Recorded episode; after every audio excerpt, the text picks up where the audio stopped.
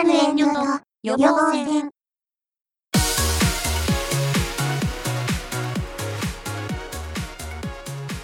はい、始まりました。いらぬ遠慮と予防線。えーこの番組は、濁りが、えー VTuber について語る番組となっております。そうだったっけそのわけで、えー、引き続きカッカさんと一緒にやっていってえ、このまま撮るのえ、もちろんですよ。あ鼻水出るわ。あ、えー皆さん、えー、えーっと、カッカと申します。はい。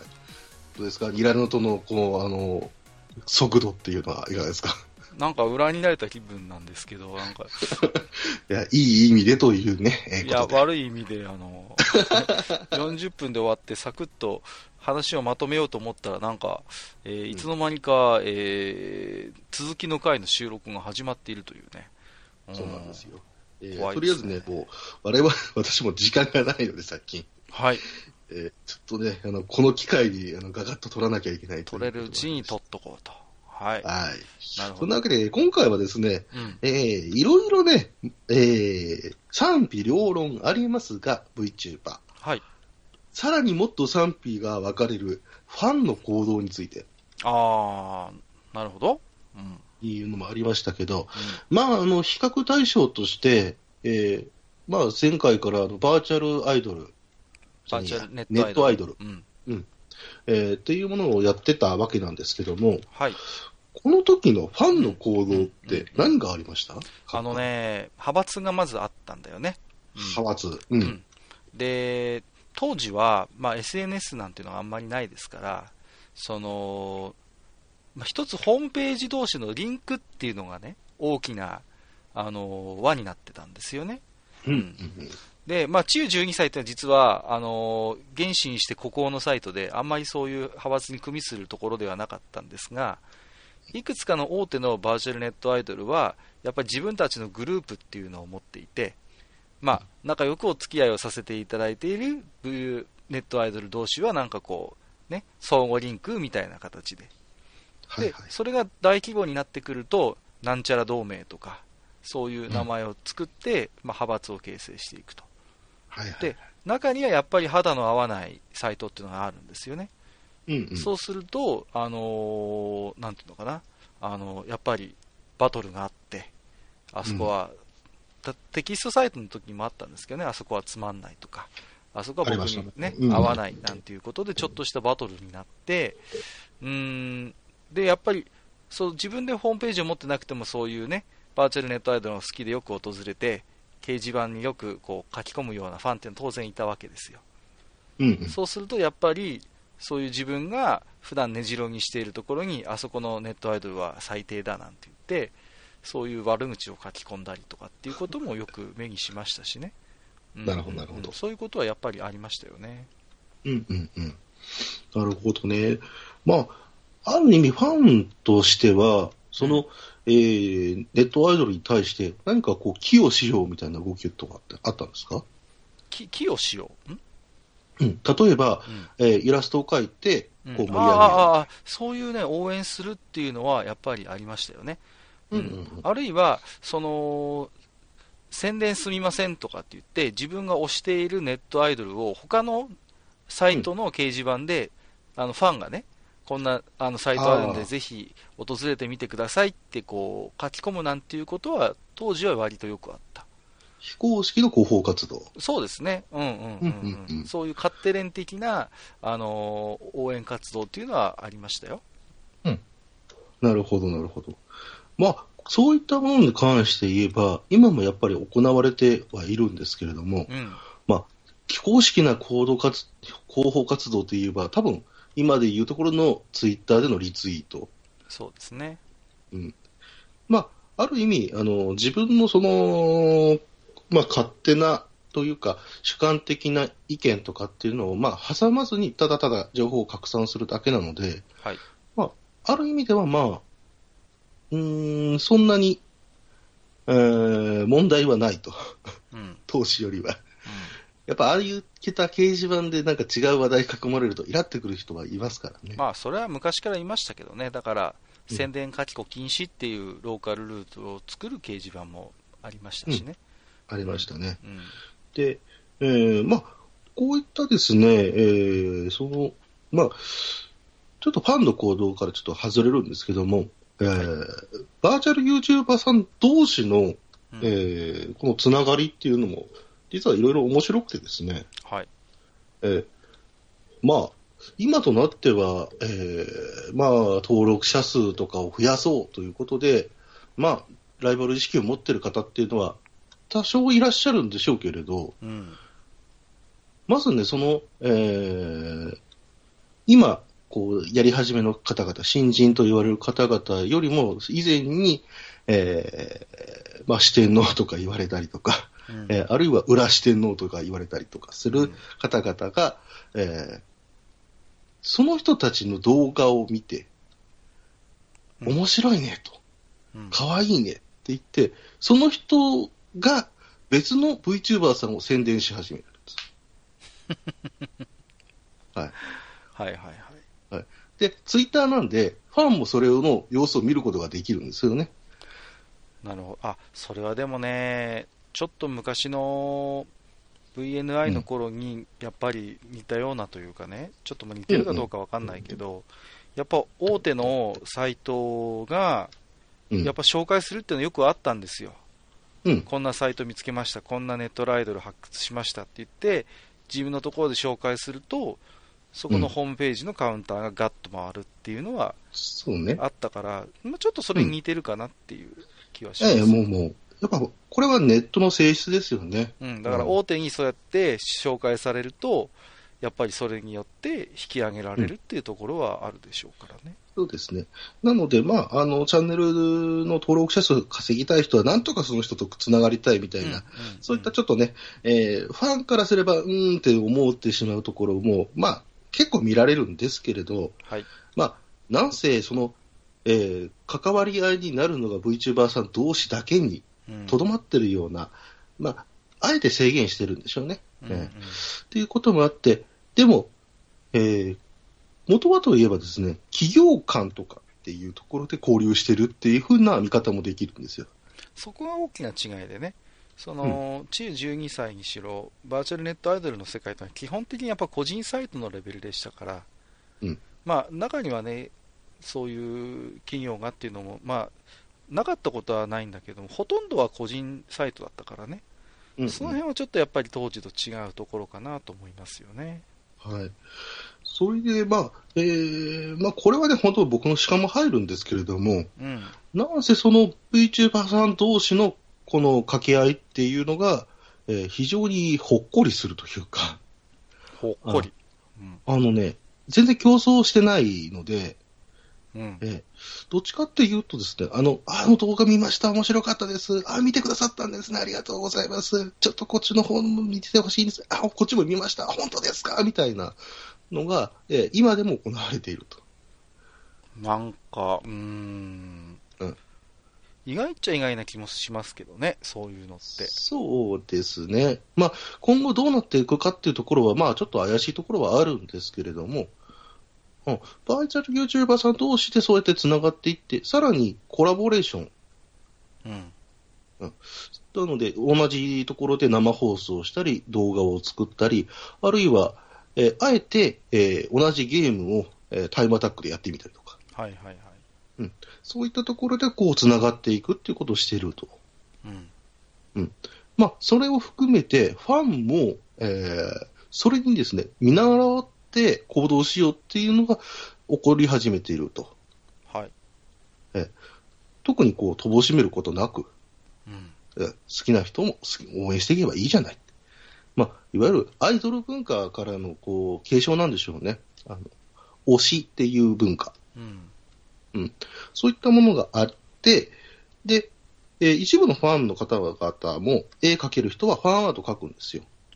まあ、それはまあ昔からあるうん形ですよね、一つはい応援として、ねあるんですけうんれど、そうなんですよ。ですけど、まあ、例えばですアニメのファンアート描いたときには、まあ、その好きな人たちがこう、ワイワイやる、まあ、いわゆる二次創作的なうん。感じで、えー広まるだけなんですけれども、例えば、そのファンアートを、VTubers のファンアートをこう、ツイッターとかに載せると。はい。えそしたらですね、まあ、えー大体はですね、えーその VTuber さんの、えーについて話すためのハッシュタグ、うん。えーこれをつけて投稿すると。はい。で、それがどうなるかって言いますと、まあ、ファンの方々がも見や検索しやすいのもあるんですが、うん。えーなんと本人が巡回すると。まあ、よくね、本人巡回済みなんてタグを見たりしますけれどもね、動画なんかでも。えーだから、そこら辺もあるんですが、さらに公式でリツイートをし始めると。はいはいはい。まあ、その辺が SNS の非常にこう、ね、シームレスなところですよね。で、いわゆるエゴサっていうのも、まあ、エゴサの姫なんていう方もいらっしゃいますが、えー本当にえー鬼のようなエゴサをしてですね、えーあいつ寝てるんだと、えーいうぐらい、えーずっとこう、ファンのこの熱量っていうのを自分のコンテンツでこう持ち上げていくっていう。まあ、その辺はその、やっぱアイドルの構図なんだよね。その、ファンがアイドルを作っていく、ファンがアイドルを押し上げていくっていうのが、まあ、うん本当にいわゆるリアルアイドルの世界でも、そこだけはこう不分率というか、時代が変わっても一つ変わらない心理なんですよね。うんどんなにその売り出す側が頑張っても、結局アイドルがスターダムに押し上がるためにはファンの力が不可欠なんですよ。それこそ南沙織の頃からそうだったんだから。っ て言って、にごりさんわかるかどうかわからないけどね、篠山騎士の奥さんですよ。はいあのー非常に、まあ、人気があってね。で、まあ、引退するしないっていう時に非常にファンが支えになって、彼女は歌うことをやめなかったなんていう話もある。うん。だからもう、いわゆる原始的なアイドル、南沙織ってのはまあ日本におけるアイドルの元祖って言われることもあるんだけども、その頃からやっぱりもう、一つアイドルの変わらない、その、やっぱり売れていく原理なんですよ。まあ逆に言うと、ファンが押し上げていく存在というものがアイドルという言い方ができるのかもしれない。もはや。定義に加えてもいいぐらいの心理なんだよね。だから、その、ね、バーチャル YouTuber の人たちを、まあ、アイドルだと、それも一つのネットアイドルだとするならば、そういう流れがあることは、うん、ある意味当然のことであって、うん。うん、そのこと自体はなんていうのかな、とても自然なことに僕には思いますけれどもね。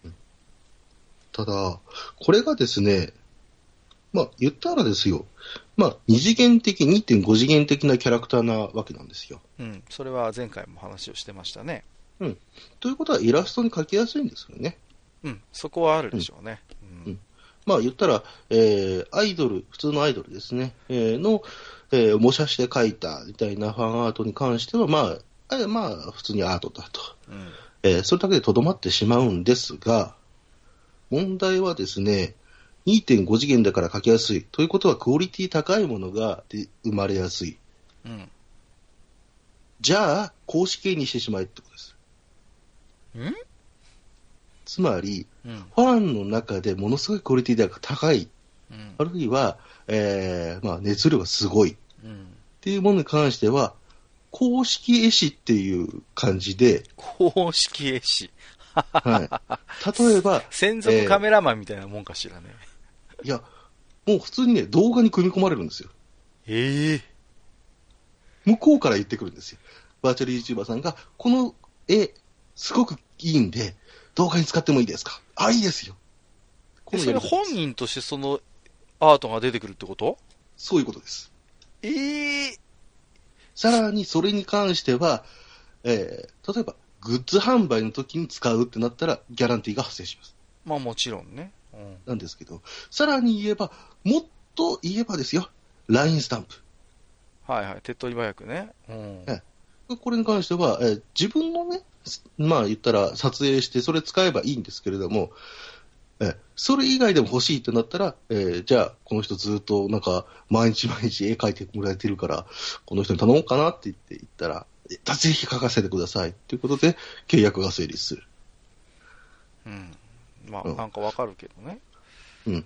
いや、たただねで、ただ本人役として動画で出てくるっていうのは、いくら上手くて、いくら似せてるとはいえね、うん。違うじゃないですか写真みたいな感じですけどね。うん。うん。それってどうなの？その、うん VTuber のアイデンティティはそれで危機に陥ったりしないんですか？いや、むしろ、えーその人のフォロワー数も増えるし、あー逆に補強することになるのか。えその人が例えば同人活動でその人のイラスト集とか出たらバカ売れします。それってさ、まあ、はい。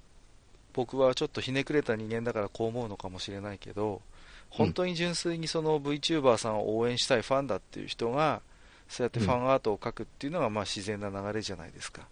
うんうん。でも今の話を聞いてるとね、うん。僕はイラストを描ける、お金を稼ぎたいっていう時に、うまくこう、ターゲット、自分がファンであるか否かにかかわらず、うん。ターゲットを決めた VTuber さんにそういうものを提供して、うん。で、あわよくば自分もそのその人のキャラクターで人商売してやれっていう人っているんじゃないのかなって思っちゃうんだけど、もちろんいます。いますが、うん、それを嗅ぎ分ける匂いをすでに VTuber さん側にも持ってるわけですよ。あそこを判断してる、してます。あの、本当に上手い方はですね、うんえー何気なく動画を見てしまって好きになってしまったみたいなツイートを確認してから声をかけると。難しい世界だな。すごいんですよ。いや、で、だからそういう、ある種スケ、ベ心丸出しみたいなうんうん。イラストを描ける人っていうのは、もううん注意深く選別されるわけだ。そうですね。うんまあ、えーまあ、そこの辺の線引きもね、えー実際、えー曖昧ですし、ファン自体は、それ自体はね、えーまあ、人によってはただただやっかみみたいな感じで、まあ、あいつなんだよ、みたいな感じになる人は、もちろんいらっしゃいます。まあ、それは一定数いるでしょうね。うん。だけれども、基本的にやっぱり、個人企業として考えたらですよ。うん。うん。こんな、まあ、仕事を得れる機会っていうのはないじゃないですか。まあね。単純にね。うんうん好きな人の絵を描いたら、その人が、えー協力してほしいと言ってきてくれたので、その仕事をやれると。うん。で、この構図っていうのを作り出してるだけで、まあ、やっぱりファンとしては安心感が生まれるんですよね。安心感？その人を好きな人が周りにいてくれるっていうだけで、例えばスタッフみたいな感じの意味で、あ、この人はこの人で、ちゃんとこの、例えばレギュレーションじゃないですけども、えー、イメージを壊さずに変えてくれる。ああ、そういうことか。うんだからその VTuber の持っているキャラクター性とか、あるいは世界観みたいなものをうん。きちんと補強してくれる、あるいはそういうものに従った作品が描ける人を VTuber 側も選んでるとなれば、他のファンはまあ安心しますよね。そうですね。うん、その人の世界観が壊れてない、むしろより素敵に補強してくれてるとなれば、それは歓迎するべきことでしょうからね。はい。で、ただね、やっぱり閣下の言った通り、あのーあのー問題はですね、いっぱいあるんですよ。うん。例えば、同人作品、はい。うん、に関しては、やっぱりね、中の人っていうことを考えると、うん。書きづらいっていう面もやっぱりあるんですよ。どこまでやっていいかっていうのがあるでしょ？その、うんまあ不思議なもんだけどさ、うん。いわゆる一般的な商業作品とはまた違うわけじゃないですか。うんその、ね、例えば漫画とかアニメの作品を二次創作にするのとはやっぱり全然空気が違うと思うんですよね。うんうん。まあ仮にマネタイズの仕組みが機能しているとはいえ、その存在そのものが商業ベースに乗っているわけではないからね。うんうん。果たしてそういうものを二次創作として書いて、それを売るっていう行為がどうなのかというのは正直僕もちょっと、うん、うん違和感があるね。うん。はい。で、一応ですね、一般向けの話だけまずしますと、うん。えーオンリーイベントが開催されております。もう一発のアイドルじゃないですか。VTuber オンリーイベントですね。すごいよね。えーなので、まあ、基本的には VTuber さんが出てる作品だったら OK と即売会がもう3回ぐらいですか。あそう。次で3回目かな。うんうん。ぐらいなってますし、あとはまあ、箱押しみたいな感じでですね、うんえー所属の団体の、えーくくりで、えーオンリーイベントが開催されるとはいはいはい。いうこともあって、まあ、一般向けに関しては、まあ、それが許されているということもあって、で、えー一応ですね、あの、人によっては、まあ、これ全員じゃないんで、あれなんですけど、大抵の VTuber さん、人気の VTuber さんは、えー二次創作のガイドラインを作ってると。しっかりしてるね。まあ、そこもね、だいぶ曖昧ですけれですし、まあ、書いたところで、えー知らねえよって言って書き出しちゃう人もやっぱりいるわけですね。ねいるでしょう、エロ同人。拘束力がね、あんまりないんですって。そう、エロ同人が問題で、うん。うん。これに関しては、えー個々の VTuber さんで今対応しているっていうだけにとどまっております。っていうか、それ、ここでやるしかないんじゃないの？中にはいるんじゃないの？エロバッチ来いみたいなば VTuber さんもいるんでしょ？あそれがですね、はい。あの、大変なことが、えーありましてですね。はうーん、18金 VTuber さんっていうのがありまして、あ。もう、いや、それってでもなんか話違うくない？要は、僕が言いたいのはね、一般作品をうん、エロ同人にするから面白い、興奮するっていうのがあるじゃないですか。うん、うん、うんうん、わかるよ、わかるよ。うん。それと、最初からもう、存在自体が18金の VTuber それある種さ、まあうん。それのエロ同人って、どうなのっていう。まあ、あの、あのね、いや、わかるんですよ。僕もエロゲの仕事をしてるから、うん。それはわかる。自分の関わった作品の同人誌、まあ、っていうのはある。で、はい。面白いもんでね、はいエロゲの、それなりに人気が出たエロゲの同人誌って、うんあの、ヒエロの割合の方が高かったりするんですよ。わかります、はい。わかるでしょ？その、本編がエロなのよ。だけど、はい同人はヒエロっていうのが、不思議なもんでエロゲの世界では割と一般的。そうですね。であの、うんうん。うん、っていうのはやっぱり、僕、おあんまり面白くないからだと思うんです。そのエロゲのキャラクターのエロ同人って普通じゃんっていうことになるからさ、うんうんうんエクストラシナリオかよみたいな感じになっちゃうから、うん。だから、どうなの？そ、そこはどうなの？その、その18金 VTuber の同人ってどうなるのよ？いやもう、なんでしょうか。まあ、いろんな性癖がありますから、なんと言いますか、V 中側にもそういう性癖があるということですよね。うん、まあ、それは、ええまあ、あだからそれは了解したんだけど、え変な話ですよ。うんえあの、他の子の同人を書くくらいだったら、私で書けと。その一般向けの、いわゆるヒエロのはい VTuber が、はいはい。で、私は18金も OK っていう例もあるの？ええまあ、えー中にはいます。うん。中にはいますが、これがね、あの、さっき言った、巡回をするって言ったじゃないですか。うん。ということは本人に見られる可能性があるわけですよ。はいはいはい。で、その、例えば本人、VTuber さんが、えーまあ、17歳という設定、あるいは17歳だと言ってると。つまり未成年だとうん。いうことになると、これ見られるかもしれない。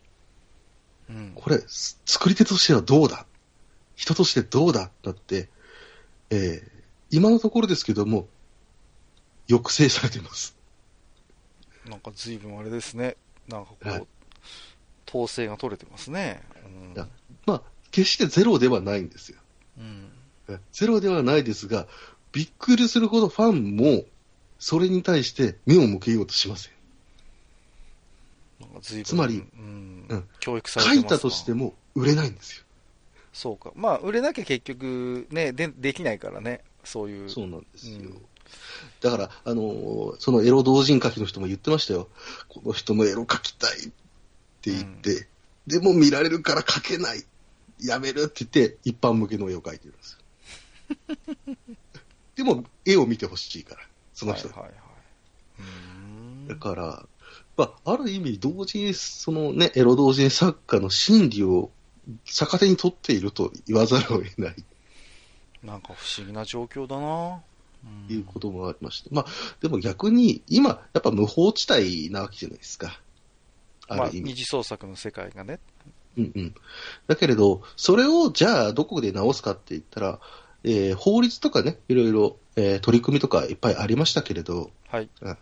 うん。でも、意識自体をその人たちが変えようとしなければ、やっぱ変わっていかないと。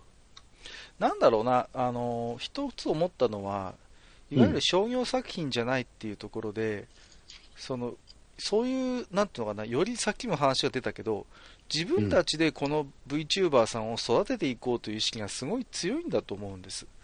うんうん。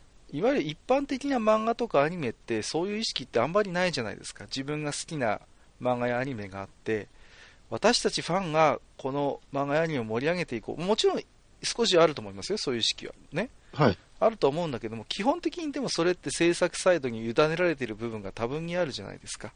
はい。ね。うんうんうん。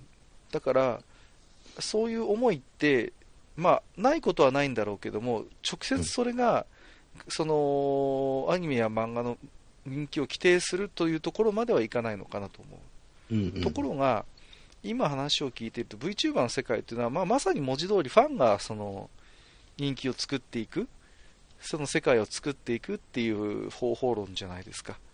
そうですね。そうなると、やっぱり商業作品以上にそういうエロ同人みたいな二次創作みたいなものにセンシティブになるのかなっていう気がするんですよ。そうですね。非常に世界観を大事にして、自分たちでそこのこの VTuber さんの作る世界が好きだ、この世界観が好きだってなった時に、その世界観を壊すようなコンテンツに対してものすごく過敏になると思うんですね。うんうんうんうん、そういう多分雰囲気が作用してるのかなと思いますね。そうなんですよね。うんまあ、S さんとしても、ファンからの炎上を避けたいっていうね、うんうんうんうん意識もやっぱ働いてるので、そうですよね。そうね、あの、過激なものはなかなか出てこないんですよね。うんうんうんまあ、書いてる方もいらっしゃいますけど、まあ、その人が巡回して、いいねをつけなければ、その人が認めてないっていうね、そうだよね。こともありますし、うんうんまあ、まあ、VTuber さんの中でも、まあ、例えばツイッターであるとか、動画、生放送で、えそういったコンテンツはお願いですから避けてくださいっていうふうな、言われざるを得ない事態になったら、ファンも怒るので、そうですよねなんて。こと言いますんだ。だから、それをもう本当に不思議な世界です。うん。だから、ある意味、二次的なキャラとして見るのか、三次元的なキャラとして見るのか、っていう、その境目をもう、どっちがいいのだっていうところがあって、で、今もなお、まだ闘争は続いています。うん。いやまあ僕なんか自分がそういう成人向けコンテンツで飯を食ってるからそう思うのかもしれないけど、うん。面白いけど面白くないなっていう感想も正直 ですけどね。ううんんまあ、あの、好きになった人を、すまあ、追いかけるっていうのがファンの心理なので、ある意味は。うん、なんかでも、うんだからまだまだ、まあね。まあ、アイドル寄りっていうところではあるんですよね。発展途上なんだとは思うんだけれども、はい。うん、で、ちょっとね、あの、長くなりましたので、はい。あと、ファンの行動、主な行動については、えー、ちょっと早足でご紹介したいと思いますけれども、はい、例えば、えーっと、まあ、えー前回説明しましたけども、えー、ライブ 2D という技術。これはもうね、各家も結構馴染みはあるんじゃないですか？あこれはもうあの名前も聞いてますし、はい、まあ、うん。にごりさんの放送もはいはい。拝聴しておりますので、はい。で、こういった方々で、えまあ、こういったモデルでやってる、えー、VTuber さんっていうのは結構いらっしゃるんですけれども、うん、えーまあ、それはそれで一応、まあ、VR の技術、バーチャルリアリティなんですけども、はい、えーただ、やっぱり、こう、主軸となってるのはキズナアイさんなので、うんうんはい。で、そのキズナアイさんっていうのは 3D モデルであると。はい、うん。ですので、3D モデル欲しいなってなるわけですよ。うん、そうなると、今度は 3D モデラうん、ーのファン、ファン、まあ、3D モデラーをやってらっしゃるファンの方うん、が 3D モデルを提供するっていうことが起こってます。すごいよね、文字通りファンがさ、そういう血肉を与えるっていうね、そうです。受肉するっていう言言われてますね。あ言えて妙だね、言えて妙だと思う、それは、受肉だよね、うんまさにね。受肉なんですね。うんだからそれの、さらに、えー無償でのパターンもあれば、うんえーまあ、優勝なので、まあ、ちゃんとギャランティーが発生するとうん。いう場合もあれば、さらにそれを MMD モデルで配布するっていうこともある。うん。ということは、別のファンがそれを使って動画を上げることもできるわけですね。すごいね。共有、はい。共有アイドルっていうと、ものすごくこう、陰秘な匂いがする表現ですけど、はい。まあ、これまでやっぱ賛否はありますけどね。そうね。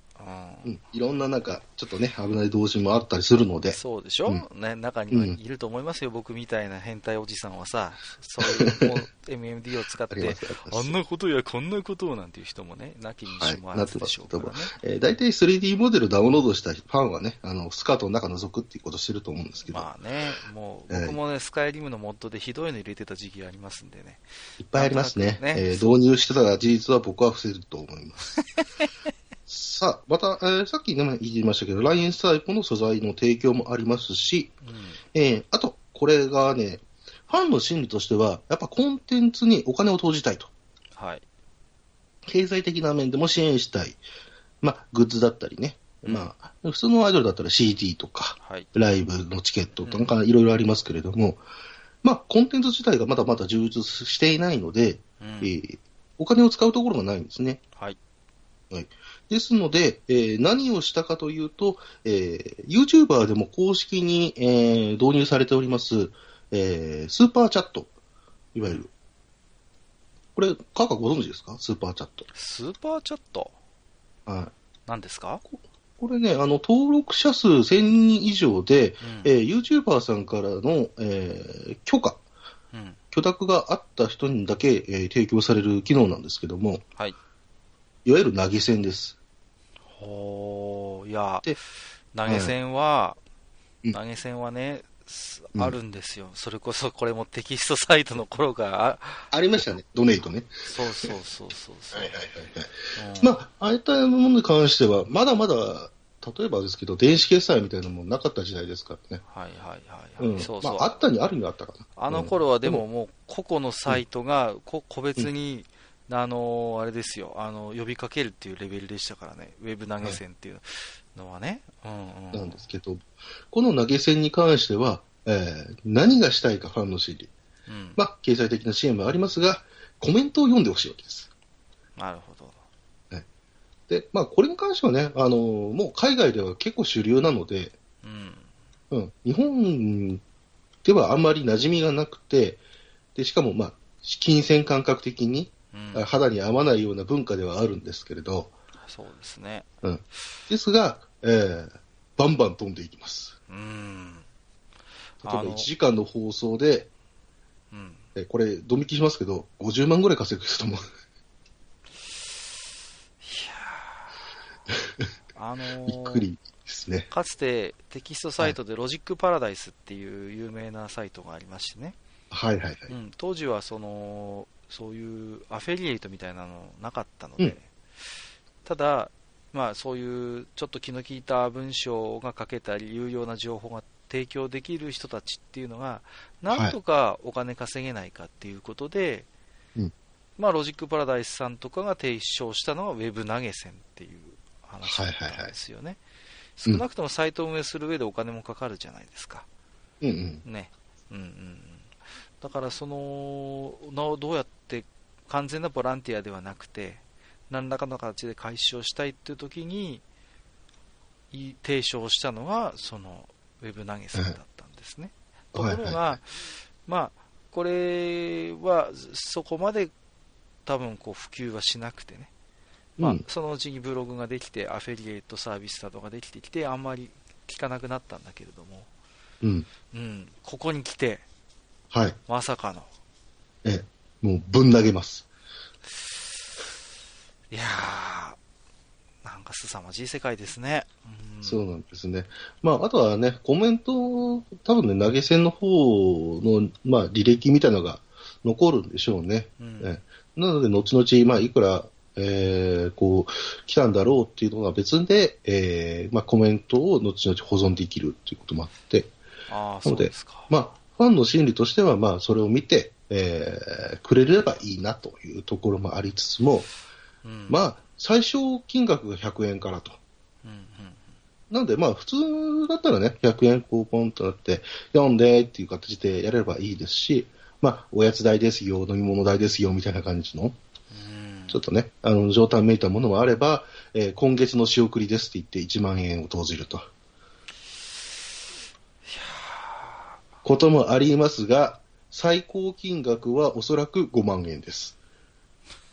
いや、1回のコメントで5万を使う。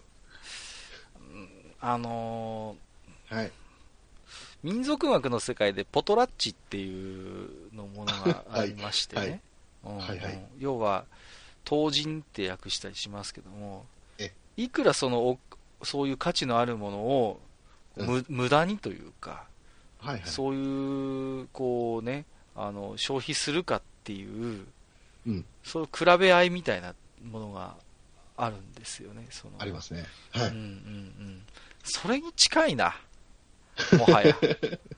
もはやね。もはや、そういう価値のあるものを燃やしたり、投人して、使っ、うん。捨ててしまうみたいな。それを比べるみたいな。うんまあね。うん。ただまあ、あの、この5万に関しましては、皆さんドン引きしてるとは思うんです。うんうんうん。で、それは VTuber さん側もそうなんですよ。うん。不思議となんですが、あ、5万ありがとうございますっていう人は少ないです。うん。もう投じられた時に、あ、いつもありがとうございます。あの、お金は大切にしてください。とか、あの、ああ、こそんな、そんな金額いらないから、いらないからって本気で嫌がってる人もいます。そ、そ、それはね、でも、はいうーん。その反応が見たいから投じてる人もいますけど、えーうんだからもうね僕はね、それはある種、中にはね、うん。た巧みな確信犯もいると思いますよ。そういう慌てふためく様も含めて、ええ、ポーズということもあるでしょう。そうですね。ですけれども、まあ、普通に考えてですけども、えーまあ、やっぱりバーチャルのこの設備ですね、うんっていうのは、さっき言った通り、あの、簡単に投じることはできるんですが、うん。やっぱりコンテンツっていうものをこう広げようとする。また、ファンの数っていうのが圧倒的に多いので、うん。えそれをカバーするためには、やはり資金源というのは完全に必要になってくると。うん。うん。それをじゃあ確保するためにってなったら、これぐらいしかまずはないんですね、今。そうですね。で、これに関してはやはり、あの、本当に賛否両論あったわけなんですけれども、うん。えだからこそ企業案件とかがすごく生まれやすくなったし、うん。で、えー例えば、えー他の技術とかっていうのを開発して、えーなんかスマホアプリでその子になれるみたいな、うん。そういったものも、えー展開することができているので、まあ、お金が集まるってことは、その、技術の発展もね、加速度的に上がっていくよね。当然のことながらね。うんお金と技術が集まれば、そりゃもうコンテンツとしては発展していくでしょうから。そうですね。うん。で、まあ何よりも個人でやってる方っていうのはもう YouTuber っていうのをもう分かっているので、うん。どういうふうにお金を使おうかっていうところに関しては、まあ、えー自分のね、モデルをこう、まあ、作り直したりだとか、えー設備の投資に使うとか、えーあるいは、まあ、それに時間を取られてしまって、もう、えーリアルの仕事ができなくなっているので、もうそっちで食っていくような生活にしていきたいと。いやーちょっと、うーん、うんなかなか私みたいなおじさんにはどしがたい世界があるんだなというところですね。はい。うんあるんですが、まあ、個人的にはですね、もう経済はこういうふうに動かしていくべきだなとは思っているので、あそうですか。やっぱり、のりさん若いな、僕はね、やっぱり今の話を聞いてるとね、恐怖が先に立つんだよね。そうですね。ううんんうん。で、そういう、相手が、はっきり言って、まあね、そういう VTuber という一つのキャラクター、美少女を仲立ちにして、うん。相手の姿が見えない、相手がどういう人かは、はっきりとはつかめない。まあ、挙動とかね、その世界観である程度はわかるんだろうけれども、そういうものに対して決して少なくないお金を、まあ、贈与する、贈呈するっていうのは、うんうんん、まあ、私の世代の限界かもしれないけれども、うん。やっぱり、うん、素直には受け入れがたいところがあります。そうですねう。んそれはもうね、非常にわかるんですけれど、ただやっぱりね、ある程度こう、まあ、ガス抜きじゃないですけれど、うん、そういったものをやらないと、あのファンもね、離れていっちゃうんですよね。あー逆に、すうんまあ、そうか、そうやって、うん何か自分にできることがないかっていうところにきちんとうん道筋をつけてあげるっていうことね。そうですね。それによって逆に、まあ、あれだもんね、それはさ、すごいこう逆説的だけれども、自分がじゃあ少なくないお金を投じるた、その VTuber って、自分からは離れられなくなるもんね。そうですね。もう自まあ、分がそういう、ね力、うん、お金をかけて応援してあげたっていうのがさ、ね、自分の方から離れら、自分がお金をあげることによって自分自身をこう、す拘束というとすごい聞こえ聞こえが悪いけれども、うんある種簡単には離れられなくなるそこに力が働くじゃないですか。まあ、無駄になるって言ったら言い過ぎかもしれないけど、うん、ね、その、自分がかつてお金を投じた VTuber と、から、自分が関心が離れていなくなってしまうとなった時に、じゃあかつて自分が投じたお金は何だったんだってことにならないかなってちょっと思ったりするんですよ。いや、今となっては、結構投資っていうその概念も変わってきてるんでね。そうですか。ファンだからこう、見返りっていうことを期待するっていうのはもう古いのかもしれないです。これは投資だと。ええ、で、後々コンテンツとして返ってくるに違いない。その可能性があるから投じてるっていう方でいて、で、あの、変な話ですよ。えー僕が確認している中でですよ。うん一人の人に、えー集中してお金を投じてるって人も確かにいますが、他の生放送でも同じような名前を見ることがあるので、なるほど。うん VTuber っていうのが好きという、そういう箱推しをしている方がいらっしゃると。これさ、まあ、本当のごくごく一部なんだろうけどさ、うん。僕はそのうち事件が起こると思うよ。僕は事件まあがあると思う確かにそうだと思います。こんなにお金を投じたのに裏切られたっていう事案が、必ずご、まあ、本当にごくごく一部の事例としてなんでしょうけれども、はいあるだろうなと思いますね。でそこら辺に関してはですね、まあ、えー今後やっぱり出てくるとは思います。う。うんんだけれど、まあ、まあもちろん僕もね、それをそれをもって、それをもって、うんこの今のそういうシステムとか、その風潮が、全部ダメだとはもちろん僕は言うつもりはないですよ。なるほど。もちろんそれをすべ、すべてをダメだとは言わないけれども、うんやっぱりそれを割り引いて考えてもおじさんにはちょっと正直、どしがたい部分がある。そうですね。うん。ですので、えー普通のファンはですよ、うんうんただただ動画を見て楽しむってことですね。そうそう、そこだったらわかるんだ。うんで、コメントを出したりとかね、うえー高評価つけて、えーそれに寄与するとかっていうことが普通だと思うんですよね。んうんただ、やはりお金を使いたいというファンの中にはそういうことをする方がいらっしゃるということです。はい。うんそろそろいい時間ですね。はい。ということで、まあ、ファンの行動としてはね、あともう一つ言ったら、えーと、VR チャットを僕が押してるので、えー一応ね、あの VR チャットでイベントを起こしている方がいらっしゃると。はいはいはい。で、そのイベントっていうのは自作のワールド、うんえーな、例えばですよ、えーレースができるワールドを作ると。うんうん、なので、えーそのワールドを公開して、えーファンの方、密視聴者の方もここにえー来て遊べますよっていうことをすると。すごいね。うん想なので像しようね VTuber、はい。その VTuber さんと会えるし、一緒に遊べるんですね。そういう交流会をしている方もいらっしゃいます。ノアの箱舟かななんだろう。いや、あの、VR チャットは本当にノアの箱舟ですよ。何でもあり、あの、まあ、わかりやすく言えば、あの、サモンウォーズのあれです。はあ、はいはいはい。わ、わかりますよ。うんそうですか。はいい、やいろいろカルチャーショックなところもあるとー、はい思いやいや、ますが。本当になんか、うん。曲がりなりにもね、コンテンツの世界で飯を食ってきた人間ですけれども、はい。もう、今後俺は、この業界で食っていけるんだろうか。こんな未だにパッケージのソフトを売って、ものすごいクラシカルな世界でやってんだなっていうことを、まあ、予感っていうか、うすうす感づいてはいましたけど、今日ほど自覚的になった日はないですね。なるほど。うんまあ、でもね、まあ、バーチャル YouTuber さんの中には、レトロゲーム専門でね、えーあの、ペゲロッパー版のあの悪魔城ドラキュラとかやってますから、それぐらいの人でもついていってる人はいるので、まあまあ、まあね、うんはいまあ、特にそのお金絡みの話はね、今日は本当に、えー勉強になりました。はい。全は然い僕の持ってない視点だったので。うんはい。まあ、もっとね、お金の流れに関しては、あの詳しくね、えー多分ネット記事とかあると思うので、はい。そこら辺参考にしていただければなと思いまわす。かりました。はい。ありがとうございます。はい。えー、この話は一旦ここでおしまいとなります。はい。